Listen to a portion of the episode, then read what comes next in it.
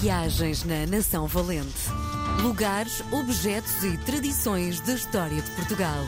Com Helder Reis. Dia de receber na RDP Internacional o grande, o mestre Helder Reis. Com ele ficamos. Uh, uh... É mentira! Não é mestre? Não, não, claro que não. É o meu mestre, é o meu confessor, o meu amigo. Viva Helder, bem-vindo! Um grande, um grande abraço, obrigado. Olá a todos os que nos ouvem. Bom, hoje vamos ter aqui um conflito, porque bom, nada melhor que lançares o tema para depois podermos discutir. Então, eu nesta viagem pelo país e pelas escritas que vou fazendo e pelas pessoas que vou conhecendo, porque vou conhecendo muita gente, vou-me a perceber regularmente, vou-me apercebendo regularmente do positivismo. E, e, como eu tenho um trabalho online muito grande, por causa da minha empresa, por causa de, de trabalhar em televisão, uh, vou levando com isso. E uhum. então eu sinto que há um. Pá, não sei o que é que está a acontecer. Uh, bom, a Joana Marques até vai criar um espetáculo muito giro. Uh, eu adoro a Joana Marques.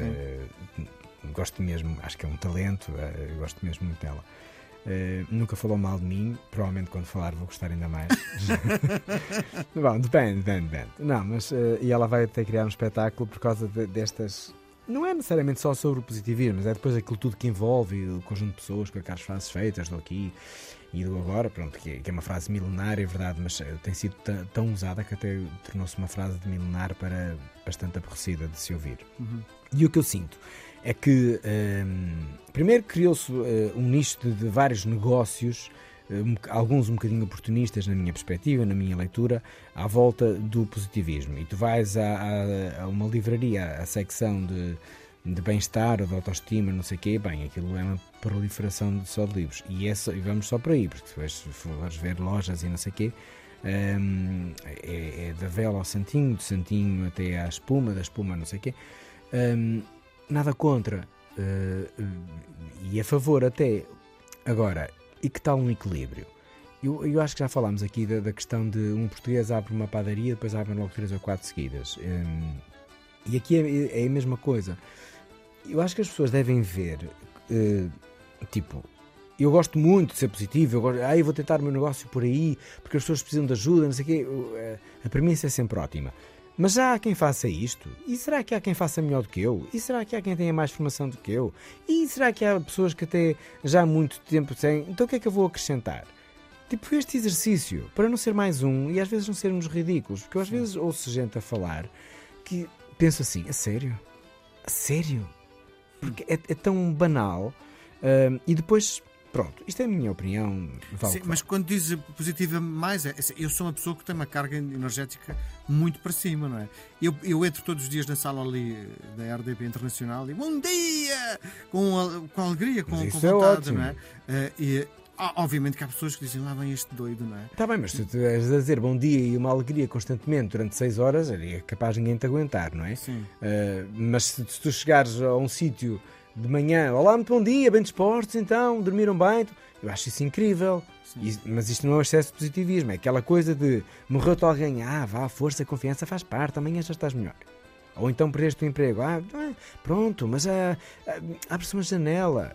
Pá, pronto, deixem as janelas em paz. Estou mal. Estou. Porque... Diz, desculpa. que eu acho é que nesta altura muita gente, eh, estas coisas da autoajuda, eh, das pessoas que trabalham muito, uma parte que se calhar há uns anos que não existia, sim, de facto o mercado está cheio neste momento de muitos Gustavo Santos, sem dúvida, não é? Eh, se é, se é por aí que estás a falar, concordo plenamente. Sim, é por aí e é também por uma outra coisa que no geral acontece, que é a falta de receptividade das pessoas para com a dor, por exemplo. É normal as pessoas sentirem dor, é normal as pessoas estarem em dor, é normal as pessoas expressarem dor, é normal nas redes sociais as pessoas também expressarem dor, não é tudo grandes fotos, grandes selfies, grandes roupas, grandes viagens, grandes sorrisos, grandes jantares.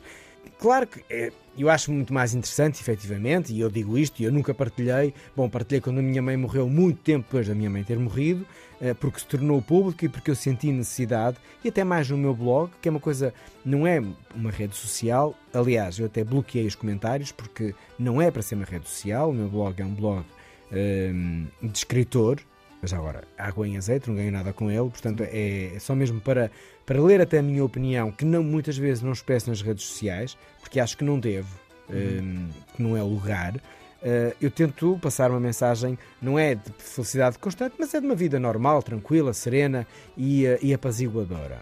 Mas, se eu estiver chateado com uma situação, provavelmente não me vai, uh, não me vai incomodar muito fazer essa partilha, porque agora parece que é proibido. E eu há tempos, não vou dizer como nem quem, mas houve uma pessoa do meio eh, digital que me disse: Ah, eu tive que falar com outra pessoa bastante conhecida, porque estava a expressar bastantes coisas más, negativas, dores, porque estava a viver um desemprego, estava a viver uma, situação horrível. E isso não vende, isso prejudica a imagem, isso. A sério? Pronto, provavelmente estava a exagerar, mas quer dizer, se, se tu estás mal, porque é que queres dizer que estás bem? Se publicamente se, se sabe que tu estás mal, porque é que vais dizer que ah, estou mal, mas estou bem? Hum, hum, bom. Depois, uh, esta coisa de não vender aparentemente, não é? Uma, uma pessoa triste, frágil ou deprimida, do próprio meio empresarial não gostar de pessoas deprimidas, uh, que é outra realidade bastante triste que toca na saúde mental. E depois deste aproveitamento de tudo para ganhar dinheiro com estas fragilidades. No todo, eu acho que o ideal eh, é mesmo haver um equilíbrio entre a felicidade, a tristeza e a dor, porque sempre foi assim, do tempo dos nossos avós. Sim. Eh, as pessoas choravam, agora parece que há pudor em chorar, uhum. uh, parece que há. Não sei, temos que ser todos extremamente felizes. E a vida, não, a vida não é assim. Claro que quando estamos a fazer televisão, estamos a fazer rádio, não vamos estar para ali a chorar, obviamente. Sim. Estamos a trabalhar, mas estamos numa entrevista, mas estamos numa conversa. Até vou sair deste meio que as pessoas veem Uh, estamos numa conversa, estamos no nosso dia a dia, qual é o problema de eu me emocionar? Porque é que temos de ser sempre fortes? E de vez em quando não somos fracos também.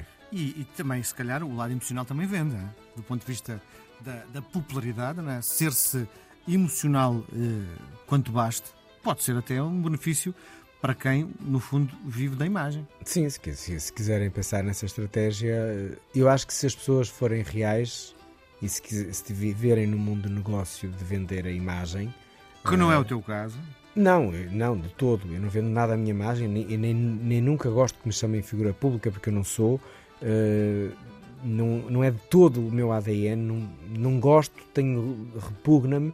Uh, para mim, e, e, até os estudos também dizem isto, quanto mais real for a tua partilha social das redes, melhor. Por isso a coisa está a mudar nesse aspecto mas abrandem lá o positivismo. Isso.